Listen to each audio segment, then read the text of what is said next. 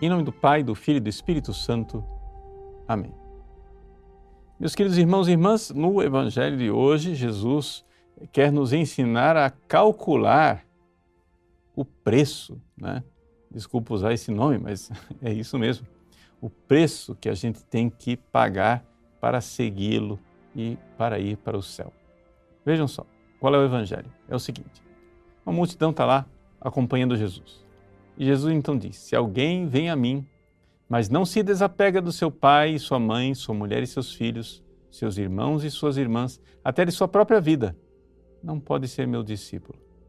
Quem não carrega a sua cruz e não caminha atrás de mim, não pode ser meu discípulo. E então ele vai e faz duas pequenas parábolas, duas pequenas comparações, na verdade. Ele diz: Olha, você vai construir uma torre. Você vai construir uma torre, então o que você vai fazer? Você calcula, né, faz um orçamento, os gastos, porque senão você começa a construir, não dá conta de terminar e fica lá o elefante branco. Né? Então pensa bem. Pensa no que é que você tem que né, investir para conseguir aquilo que você quer. Segunda comparação que ele faz, é o rei que sai para guerrear. Calcula quantos homens você tem no seu exército. Porque se o exército inimigo vem com mais gente, você vai levar uma surra. Né? Então, pensa bem, calcula, faz seus cálculos. E por que, é que ele faz essas duas comparações? Para que nós compreendamos que é necessário entender que para seguir Jesus tem um preço, gente. Vamos usar a linguagem moderna que está na moda? Tem um investimento, né? Você tem que investir. Você quer ir para o céu, mas você não quer esforço nenhum. Ou seja, para usar uma, um ditado popular, você quer receber o abraço, mas não quer fazer o gol, né? Você está lá jogando bola, né? vê que todo mundo que faz gol, ah, o cara vai lá, abraça, faz festa, ah, muito bem, você fez o gol. Você não fez gol, mas você quer o abraço. Seja, você não tem um mérito, mas você quer a glória do céu. Isso que Jesus está nos ensinando aqui. Então vamos parar um pouco para entender o que é, que é isso. Se você quer a glória do céu, você precisa de méritos. Vamos lá. É o seguinte: primeiro, para pôr as ideias bem claras, nós seremos salvos por pura bondade de Deus. A graça primeira, ou seja, a graça da salvação, a graça da nossa conversão, é uma coisa que ninguém de nós mereceu. Nós recebemos de fato, por pura bondade de nosso Senhor Jesus Cristo. Só que, uma vez que Ele nos chamou, uma vez que nós nos convertemos, uma vez que nós estamos em estado de graça, você tem que entender que vai ter encruzilhadas na sua vida. E nessas encruzilhadas, você vai ter que decidir entre Jesus, amar Jesus, ou amar as criaturas. E se você não estiver preparado para isso, cara, nem entra nessa, nessa, nessa briga. Já tira o seu, o seu time de campo. Tá? Ou seja, você quer ser de Jesus. Então, Jesus precisa ser o Senhor da sua vida. Ele é Deus. Você tem que amá-lo com todo o seu coração. Se você é de Jesus, quer dizer que você não se pertence. Jesus não está mandando aqui você brigar com seu pai, com sua mãe, com sua mulher, com seus filhos, com seus irmãos, com suas irmãs, nada disso, não precisa brigar com ninguém. Só que pode acontecer que a sua família não seja tão cristã. Quando São Lucas escreveu esse evangelho aqui, a maior parte das pessoas que estavam lendo este evangelho há dois mil anos atrás não tinham uma família cristã. Pessoa se converteu mas não se convertia a família inteira. convertia ele. E o que é que acontecia? Acontecia uma tensão. Uma tensão com a família. Essa tensão é natural. Por quê?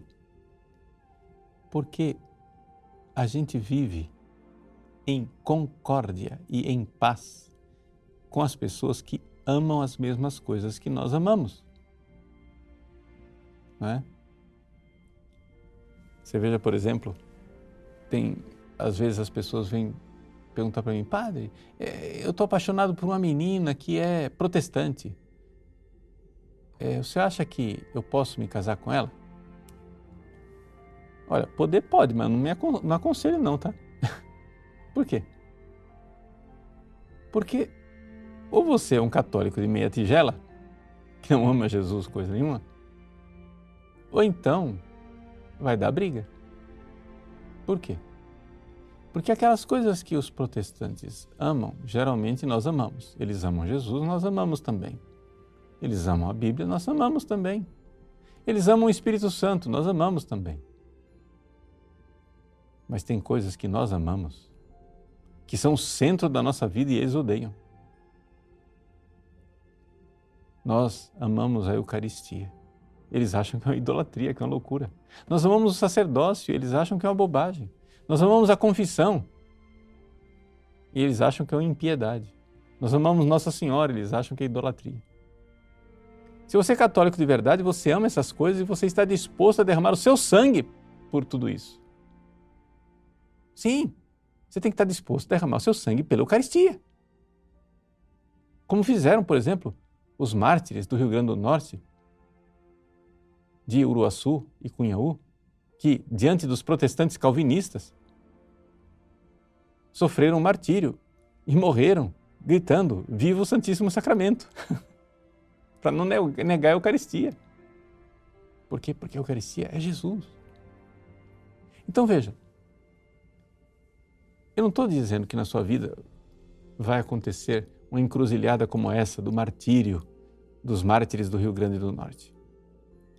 Mas se não for essa, vai ser outra, vai ser um parente dela. vai ter encruzilhada. Você que ama Jesus vai ter um momento em que, se a sua família não ama Jesus, eles vão querer coisas que você não vai querer. E você vai querer coisas que eles não vão querer. E aí? Já parou para pensar nisso? Calcula bem, senão você precisa tirar seu time de campo. É claro que Jesus está dizendo isso não para você desistir, não para você tirar o time de campo. Mas Jesus está dizendo isso para você abraçá-lo e abraçar verdadeiramente, mas entender que existe um preço. Você precisa verdadeiramente amar. O princípio do mérito é? é o amor. Jesus quer que você o ame e você precisa ter uma hierarquia no amor.